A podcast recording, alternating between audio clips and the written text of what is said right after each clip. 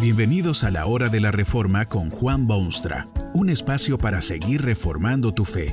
Este podcast es patrocinado por la casa editorial Poema Publicaciones, tu primera opción para libros centrados en el Evangelio, para cada rincón de la vida. Para ver los nuevos libros de este mes, visita nuestra página www.poema.co. Ahora escuchemos a Juan Boonstra con el programa de hoy. Hay quienes comen para vivir y hay quienes viven para comer. Usted sabe que la diferencia es fundamental. No es que estemos en contra de la buena comida y la alimentación bien nutrida y los manjares sabrosos, nada de eso. Hubo sí tiempos en que esta cuestión afligió a la comunidad que se llamaba cristiana. Usted habrá oído seguramente de los siete pecados capitales. La Iglesia de la Edad Media catalogó los pecados que consideró mortales y redujo todo lo pecaminoso a siete actividades humanas. Eh, sin duda, estos eran actos que sirvieron para debilitar el vigor de la fe y trajeron consigo un estado moribundo para la Iglesia. Por eso, tal vez eran pecados mortales. Lo cierto es que uno de los siete pecados mortales fue la gula. Usted puede llamarlo con algún otro nombre, probablemente. Pudiera ser que usted lo conoce como glotonería, o tal vez habla de una persona así como si fuese goloso. Hasta pudiera ser que lo designa como tragazón. Llámese como se llame, es claro el tema del cual se está hablando. Especialmente en nuestros tiempos se ha hecho un culto de estas cosas. Hay los gordos, y hay los flacos, y todo el mundo los contempla. Ser gordo está fuera de moda porque impide la vida abundante, quita años a esa vida y es contraproducente para el corazón ya por demás fatigado. Hoy hay que ser delgado, no flaco, pero delgado por lo menos. Hay que cuidarse de que la figura sea bien proporcionada y esbelta. Si uno ha aumentado de peso últimamente, sus amigos ya le están advirtiendo de los peligros pendientes y le recomiendan un sinfín de comidas dietéticas y bebidas sin azúcar y que pueden ayudarle a reducir de peso, y cuanto antes mejor. Así se obtienen los flacos de nuestro tiempo. Y no hay nada de malo en ser flaco o delgado. Pero, ¿para qué tanta peripecia y tanto sacrificio?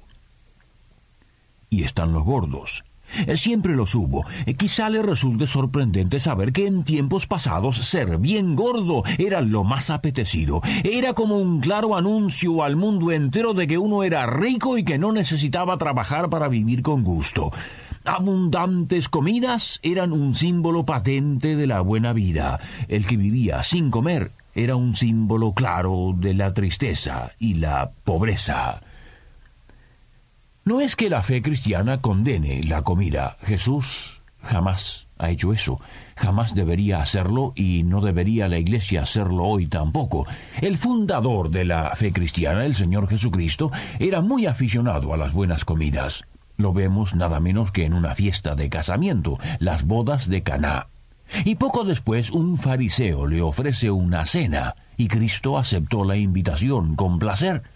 Un publicano lo llevó a su casa y con muchos otros funcionarios del fisco ofreció una cena en favor de este maestro. Cuando estuvo en la tierra vivió de tal modo que la gente hablaba de él. Decían que era un comilón y bebedor de vino. La gente se atrevió un día a hablar con sus discípulos y preguntarles cómo era que no ayunaban como los demás líderes religiosos. ¿Cree usted que Cristo negó tal afirmación popular? Ni por un momento. Les dijo esencialmente que no tenían razón alguna de ayunar. ¿Ayunar? ¿Privarse de comer y beber? ¿Pasar hambre? ¿Cómo puede concebirse semejante disparate? Jesús respondió que mientras él estaba con sus discípulos no había razón alguna de ayunar. Eso sería como tener una fiesta de casamiento sin fiesta. Cristo no quiso que sus discípulos mostrasen cara de entierro durante la feliz ocasión de su presencia. No, ni Cristo, ni el cristianismo genuino, ni la palabra de Dios están en contra de la comida, o ni siquiera contra el buen comer. Pero, ¿qué ha estado pasando? Vivimos en tiempos en que la gula parece haberse convertido en un pecado mortal nuevamente. Hay sí gente que se muere de hambre, de a miles en muchos lugares, pero hay también los extravagantes festines del siglo nuestro, que bien fácilmente pueden compararse con las orgías del imperio babilónico o las cenas interminables del decadente imperio de Roma. En muchos casos se llega muy cerca de lo grotesco.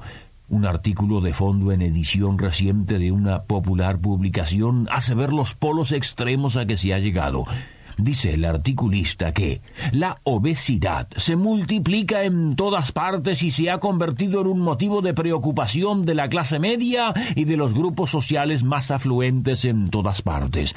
En las librerías hay estantes llenos de libros dedicados exclusivamente a la dieta, a los problemas de la gordura y a las nuevas formas para resolverlos. Y mientras los hombres se desesperan por reducir su peso, la sociedad sigue inventando aún más deliciosos manjares, cremas de repostería repletas de calorías, y hace que la vida sea cada vez más cómoda. ¿No se camina ya?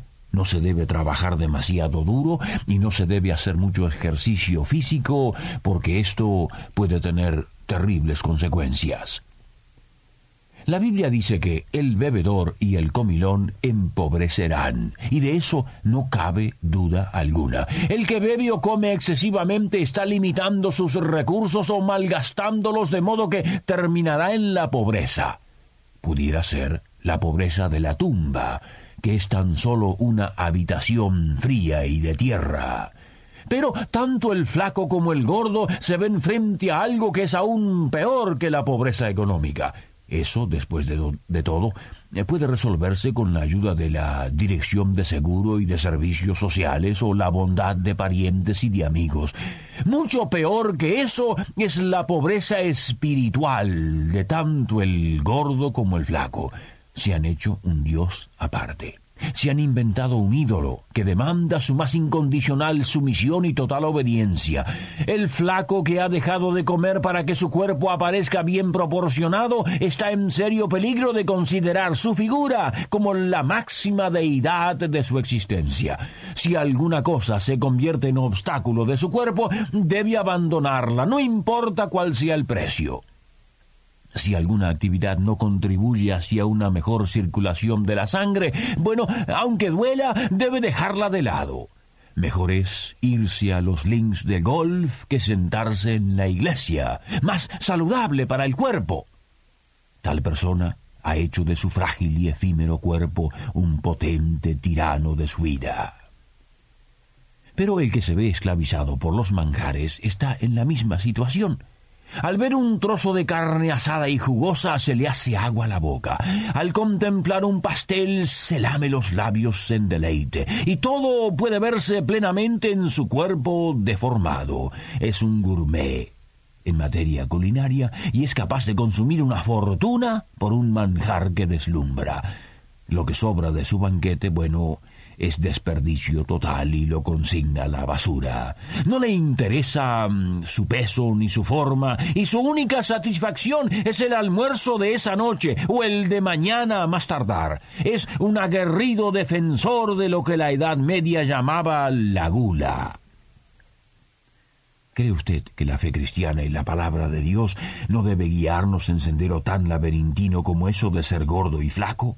La palabra de Dios se ocupa del hombre en su medio ambiente, en su situación existencial, en su vida entera, en sus objetivos y en la forma en que utiliza las bendiciones que Dios le ha dispensado para su goce y felicidad. Sí, los alimentos también. No le importa a Dios si somos gordos o flacos, pero sí le interesa hondamente por qué somos lo que somos, gordos o flacos. Si somos flacos porque hemos hecho un culto del cuerpo humano, Dios dice, no tendrás dioses ajenos delante de mí. Si somos gordos porque sin discriminación alguna ni cuidado de ninguna naturaleza amontonamos las vitaminas y multiplicamos las proteínas, nos habla Dios por medio de sus antiguos profetas y nos dice con palabras inconfundibles que deben lamentarse los que duermen en camas de marfil y reposan sobre sus lechos, y comen los corderos del rebaño y los novillos de en medio del engordadero, gorjean al son de la flauta. ¡Ay, ay de los tales entona el profeta, y tres ayes no bastan! Hay de ellos porque viven conscientes e indiferentes a la miseria humana en su derredor y del hambre que reina en muchas partes. Tal vez se preguntan cuál Caín frente a Dios si son ellos acaso guardas de su hermano. Lo preguntan y al preguntarlo también lo contestan. Por supuesto que son guardas de su hermano. Dios les ha dado en abundancia, no para que se alejen de él y se hagan dioses ajenos de sus propios placeres, sino para que con su abundancia compartan con los menos privilegiados que Dios ha puesto en su mundo una sociedad que se revuelca en sus comidas y se sacia de la mañana hasta la noche sin cuidarse siquiera del rostro macilento de sus contemporáneos, es una sociedad robusta de debilidad, es una sociedad gorda pero decadente, está negando no solamente el propósito que Dios le ha dado, sino también robando las herramientas que Dios le ha dado. Pero hay más. Ay de los tales porque viven para comer. Hay un pasaje en la palabra de Dios que no debemos olvidarlo jamás. Dice algo que muchos han olvidado, con posibles resultados de desastre catastrófico. Es una advertencia de Dios. Temed más bien a aquel que puede destruir así el alma como el cuerpo en el infierno. No, nada hay de malo ni en ser gordo ni en ser flaco, a menos que serlo signifique perder la eternidad y vivir para uno mismo en este mundo y para el diablo en el otro. Vivir para comer o comer para vivir a la gloria de Dios. Esa es la cuestión. Que este mensaje nos ayude en el proceso de reforma continua según la palabra de Dios. Si quieres profundizar en la exposición bíblica, puedes buscar más recursos en www.poema.co. Allí encontrarás libros que te ayuden a entender la palabra de Dios y aplicarla a tu vida. Poema, el Evangelio para cada rincón de la vida. Nos vemos en el próximo episodio de La Hora de la Reforma con Juan Bonstra.